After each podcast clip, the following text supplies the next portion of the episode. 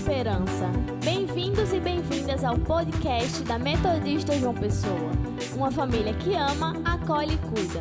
Nos acompanhe nas redes sociais. Arroba Metodista João Pessoa. Evangelho de João 16, a partir do versículo 13 até o 15, diz assim a palavra do Senhor. Quando vier, porém, o Espírito da Verdade, ele vos guiará a toda a verdade. Porque não falará por si mesmo, mas dirá tudo o que tiver ouvido, e vos anunciará as coisas que hão de vir. Ele me glorificará, porque há de receber do que é meu, e vos há de anunciar. Tudo quanto o Pai tem é meu. Por isso é que vos disse que há de receber do que é meu e vou há de anunciar. Amém. Palavras do Senhor Jesus Cristo, que foram ditas aqui num contexto né, de ensinamento e de despedida dos discípulos. Jesus está aqui tentando é, ajudar os discípulos a se organizarem para a sua partida. Há alguma angústia no coração, os tempos são difíceis. E fiquei pensando, né? Quando a gente tem tempos de crise, quando a gente tem tempos difíceis, é, quando a gente tem tempos de medo, uma característica, uma, uma característica dos humanos, né? Nossa, uma das nossas características é buscar por por coisas mágicas assim, por coisas que se apresentem como mais fáceis, né? Um, uma coisa parece até meio esotérica, até respostas fáceis. Quando a gente, é, quando as coisas ficam muito difíceis, a gente fica buscando respostas que facilitem a vida. Então a gente vê se apresentar diante de nós, é, num momento no, como o nosso, né, de crise, que as pessoas estão oferecendo, vamos dizer, feijão, água, coisas que curam. Nós estamos no meio de um processo de busca por cura. Então as pessoas vão oferecendo coisas fáceis e mágicas para que a gente saia dessa situação, ao menos emocionalmente, que a gente né, ganhe alguma, alguma, algum espaço aí de respiro. E, obviamente, que eu não estou dizendo sobre espiritualidade, porque a espiritualidade tem um papel fundamental né, na nossa vida. É, especialmente por causa dela que nós nos movemos, por causa dela que nós caminhamos. Mas a gente tem umas, umas espécies de espiritualismos que dificultam a vida das pessoas. E o Evangelho de João, assim como as cartas que nós lemos né, duas, há duas semanas, pelo menos, eles apresentam uma realidade de disputa sobre algumas espiritualizações, algumas espiritualidades. E havia ali no meio daquela comunidade de João é, um grupo que apresentava uma espiritualidade que buscava desencarnar o verbo que fez carne. Tinha uma, uma um objetivo é, de desvalorizar né, a vida humana para valorizar aquilo que era etéreo aquilo que saía da concretude, aquilo que estava descolado da realidade, aquilo que era uma coisa é, é, bem subjetiva. Então, os gnósticos tinham essa, essa, essa, esse caminho de, à sua frente, né? de valorizar muito mais aquilo que era etéreo é, e desvalorizar aquilo que era do corpo, aquilo que era físico, aquilo que era concreto, né? Uma espiritualidade que se desconectava da realidade, uma, uma, uma espiritualidade descomprometida com a vida cotidiana. E essa, é nesse contexto que João escreve o texto, né? Isso já lá por volta dos anos 90, 95, é, depois de Cristo. Então ele, ele se lembra daquele, daquele momento de Cristo com os seus discípulos. A comunidade escreve esse texto depois de Cristo, né, obviamente. Então é uma memória daquilo que Cristo viveu com seus discípulos e dos ensinamentos que Jesus traz para os seus discípulos. E nós que somos um povo é, do livro, né, nós começamos essa celebração nos lembrando de algo que aconteceu no passado. A gente se lembrava do coração aquecido de Wesley e de como o Espírito Santo de Deus atuou na vida de Wesley para que ele fosse um instrumento de Deus para transformação concreta na sua sociedade. E às vezes algumas pessoas acham estranho que a gente celebre isso. Alguém acha, nossa, mas que espaço é esse que Wesley ocupa? O espaço de alguém que foi testemunha da graça de Deus, que foi muito usado por Deus e que nos traz à memória esperança. Nós somos um povo, assim como todo o povo de Deus, um povo que rememora os grandes feitos do Senhor na vida e na história das pessoas. Porque isso traz esperança, assim como Lamentações diz para nós, eu quero trazer à memória aquilo que pode me dar esperança. Nós somos um povo que se alimenta de esperança e ouvir e lembrar aquilo que o Senhor fez e aquilo que o Senhor faz, aquilo que o Senhor pode fazer, renova a nossa esperança. O texto que nós lemos, ele está inserido na segunda grande parte do Evangelho. O Evangelho de João é dividido em duas grandes partes. A primeira parte está incluída aí o prólogo e do capítulo 2 até o capítulo 12. É onde o, o o evangelista apresenta, ou a comunidade joanina apresenta a glória de Deus perante o mundo. É, esse, é isso que está contido né, de forma mais ampla no, no Evangelho. A segunda parte, que é a segunda onde encontra-se o nosso texto, ela tem três blocos, né? Ela vai do capítulo 13 até o 21, mas ela tem três blocos. Então, no capítulo 13 até o 17, ela fala da glória de Deus que é revelada aos discípulos, depois a paixão e a ressurreição, e depois a aparição de Jesus depois de ressurreto na Galiléia, no capítulo 21.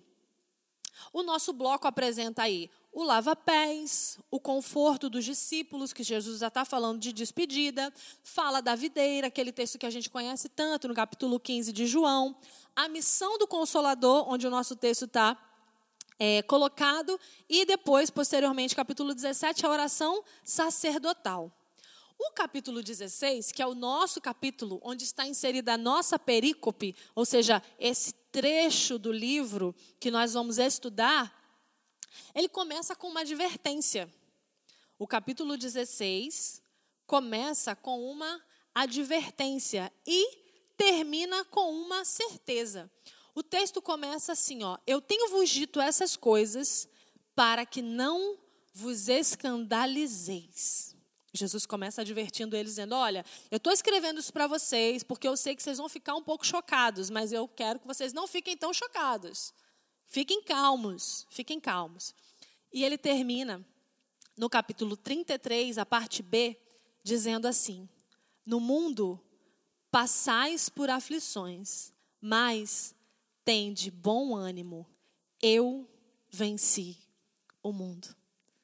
Então ele começa dizendo: Olha, eu vou escrever isso para vocês não se escandalizarem, ou seja, eu estou advertindo já vocês. Mas ele termina trazendo uma grande certeza: ele fala, vocês vão ter aflições no mundo, mas tenham ânimo, porque eu venci o mundo. E os nossos versículos, esses que lemos, eles estão lá pelo meio do capítulo.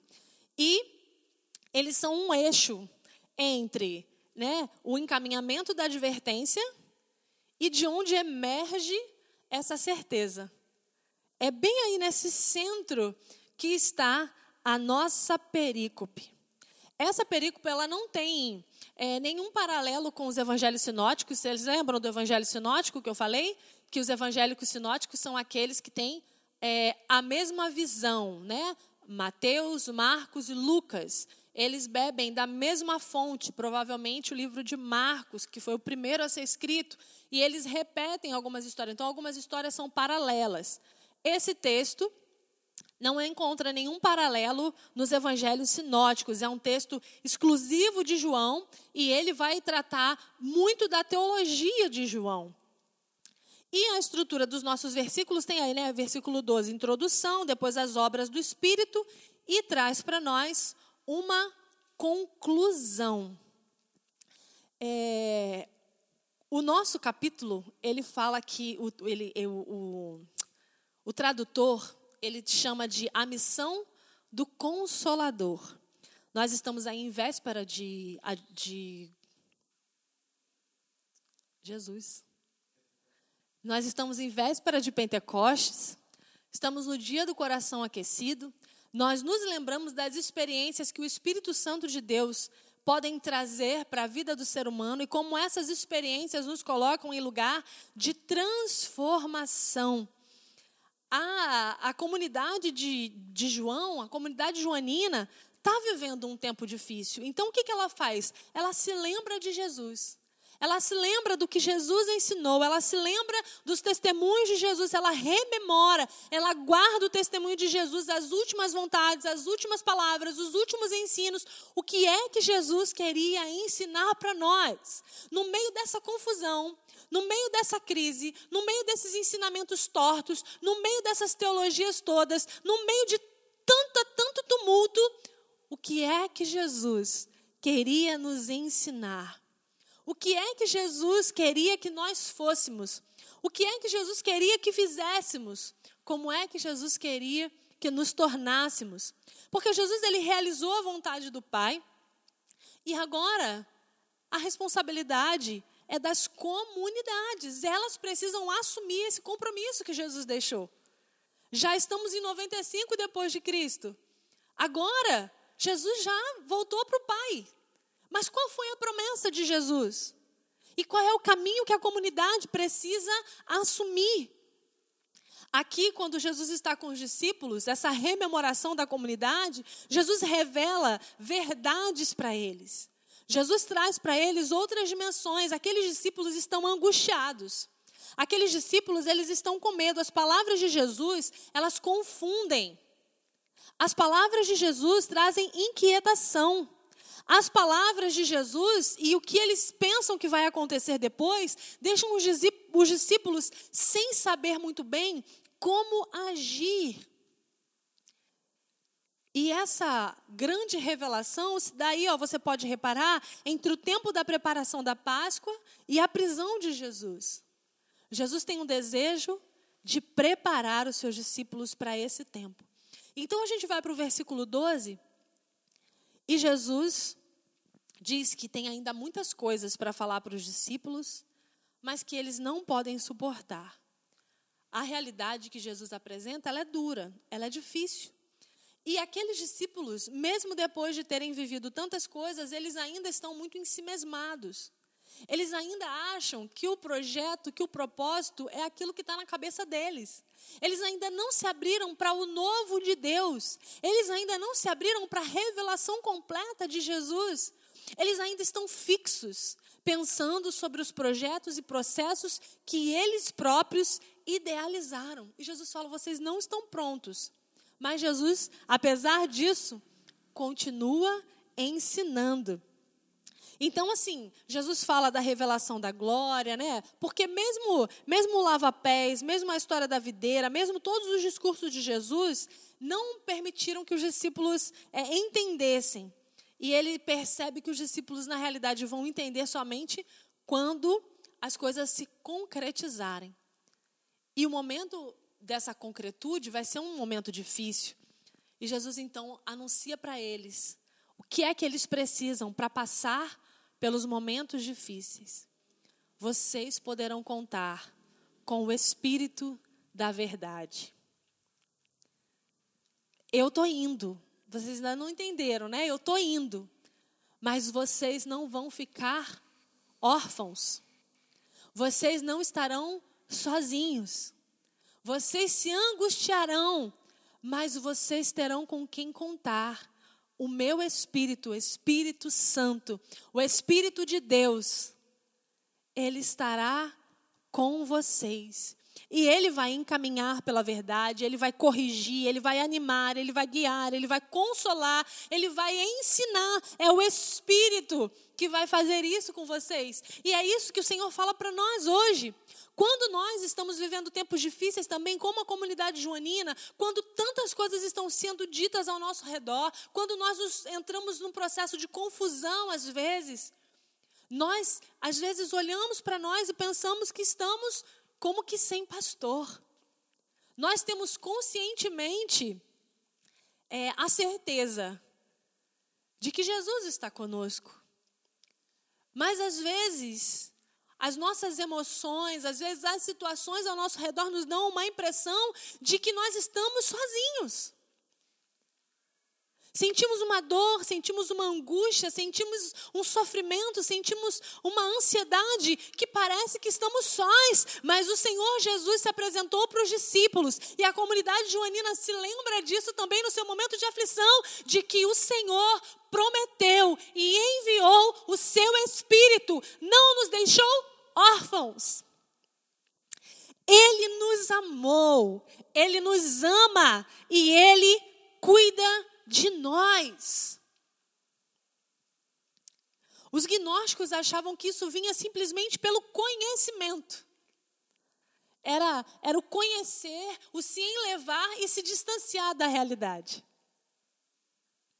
Isso era uma crise para aquela comunidade, mas longe de ser algo mágico, longe de ser algo etéreo, longe de ser algo esotérico, o Espírito, a presença do Espírito Santo de Deus se materializa na nossa vida e ela traz para nós alegria, traz para nós conhecimento, gera em nós fidelidade. Nós podemos então nos dedicar à fidelidade à palavra, ela, ela, ela se revela na vida comunitária, na paz, na coragem na oração, na busca por justiça, na prática da solidariedade, na certeza da vitória, porque o nosso Deus venceu a morte em Jesus Cristo. E Ele enviou para nós o seu Espírito de vida e de esperança. Nós não estamos sozinhas. Nós não estamos sozinhos. Quando há dificuldade, quando há dor, às vezes a gente se pergunta: onde está Deus? Onde está Deus? Deus está junto de você. Deus está junto de mim. Deus está junto ao que sofre, através do seu Espírito Santo através da sua graça reconciliadora.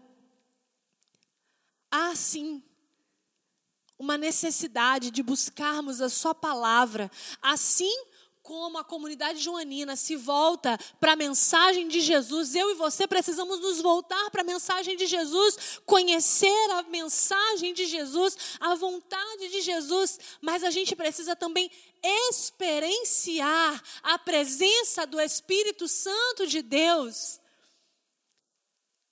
Ele é uma pessoa com quem precisamos nos relacionar. Precisamos conviver. Precisamos experimentar.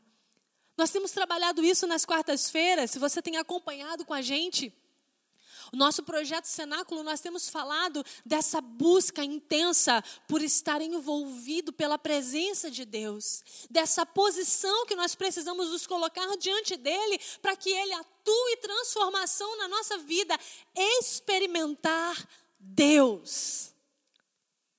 Conhecer, experimentar Deus. Agora, pastora, como é? Como é isso depois? Porque muita gente diz que experimentou Deus. Muita gente diz que teve experiências profundas com Deus. Muita gente diz que teve experiências loucas com Deus. Os juvenis gostam de falar assim. Qual a sua experiência mais louca com Deus? Eu tive muitas experiências com Deus. Eu não posso negar. Algumas parecem loucas até. Mas, se a gente se lembra ainda, né? A gente se lembra dos primeiros cristãos, a gente se lembra dos primeiros metodistas. Quem teve uma experiência profunda com Deus, essa experiência com o Espírito Santo de Deus se, tra se traduz em concreticidade ela se manifesta, o Espírito Santo, o Espírito da verdade, ele se manifesta de forma concreta. Então a gente conhece, a gente experimenta e depois disso não tem como a gente caminhar sem assumir compromisso com ele. Nós não estamos sozinhos. Nós não estamos sozinhos. O Senhor está conosco e Ele quer usar a nossa vida. Quando nos encontramos, quando recebemos, quando sentimos, quando experienciamos o Espírito Santo de Deus, a gente precisa ver, sentir, perceber, viver no Espírito, estar no Espírito. Nós precisamos traduzir isso em atos concretos. A presença de Deus em atos concretos. Quando a experiência dos primeiros cristãos aconteceu, e a gente vai falar um pouquinho dela na semana que vem, imediatamente, aqueles homens e mulheres foram cheios de poder de Deus para anunciar transformação. E as palavras que Pedro dizia alcançavam as pessoas e as pessoas iam sendo transformadas. Depois de ter o seu coração aquecido, John Wesley decidiu que ele precisava alcançar todas as pessoas que ele pudesse alcançar. Quando o Espírito Santo de Deus toca as nossas vidas, nós não conseguimos não nos comprometer. Se você acha que o Espírito Santo tocou a sua vida, mas você ainda está paralisado, muito possivelmente você precisa se relacionar mais profundamente com Ele. Porque quando Ele transforma as nossas vidas, nós não conseguimos parar. Nesse tempo de dificuldade, de angústia, talvez a gente se sinta um pouco paralisado. Mas o Espírito em nós nos levanta, nos ergue, como nós falamos na semana passada. Nos tira desse lugar e nos coloca em condições, apesar das nossas limitações, apesar das nossas dores, das nossas dificuldades. Porque ele, ele usa isso mesmo, as nossas fraquezas, para glorificar o nome dele nesse tempo, que você, assim como nós começamos esse culto, que ao se lembrar do que Jesus fez, ao se lembrar do que ele prometeu, ao se lembrar da missão do consolador, da missão do ajudador, seria uma tradução boa também para o Espírito Santo de Deus nessa noite. Que você saiba, que você tenha certeza, que você experimente como os primeiros cristãos experimentaram, a presença desse Deus que é amoroso. Essa presença que é curadora. Essa presença que é restauradora.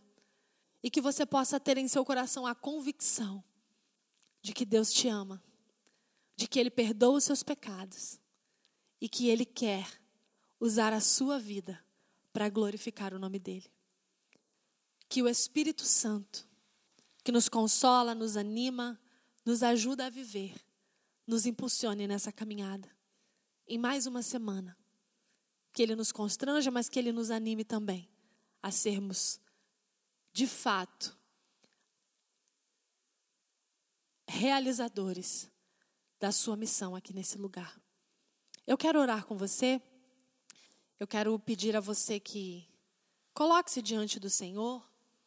Assim como Jesus realizou a vontade de Deus, agora esse é o nosso compromisso. E você que está ouvindo a gente, que talvez não tenha se encontrado com Jesus ainda, eu quero te falar que Ele tem algo de muito especial para a sua vida. E se você quiser assumir um compromisso com Ele, esse Deus que é amoroso, esse Deus que é cuidadoso, esse Deus que é tão generoso, esse Deus que que nos reconcilia por seu amor, você pode entrar em contato com a gente, você pode falar com a gente, e nós estaremos orando com você e te dando é, mais encaminhamentos. Feche os seus olhos, vamos falar com Deus. Senhor, nós estamos na tua presença. Nós, Senhor, cremos que há passo, Senhor, para nossa, para nossa caminhada contigo. Que cada dia, Senhor, que a cada momento, o Senhor tem algo novo para fazer em nós. Nós, Senhor, queremos pedir que o Teu Espírito Santo prometido ali aos discípulos, mas a todas as pessoas que se encontrassem contigo, ó Deus, que quisessem caminhar contigo, cada discípulo e cada discípulo até hoje, ó Deus, que esse Espírito, Senhor, seja derramado sobre a vida de cada homem e de cada mulher que nós possamos, Senhor, compreender a revelação desse teu Espírito para as nossas vidas, Senhor. Senhor, que nós possamos, Senhor, aprender de Ti, que nós possamos crescer em Ti, que nós possamos, Senhor, conhecer a Ti, experimentar a Tua presença, Deus. Que cheios do Teu Espírito, nós possamos estar comprometidos com a Tua vida, com a Tua, Senhor, palavra, com as Tuas promessas. Nós pedimos isso, Senhor e colocamos, Senhor, cada pessoa que deseja te conhecer, cada pessoa que deseja se aproximar de ti, nas tuas mãos, Pai. Pedindo a Deus que o Senhor continue nos guiando. Em nome de Jesus Cristo. Amém.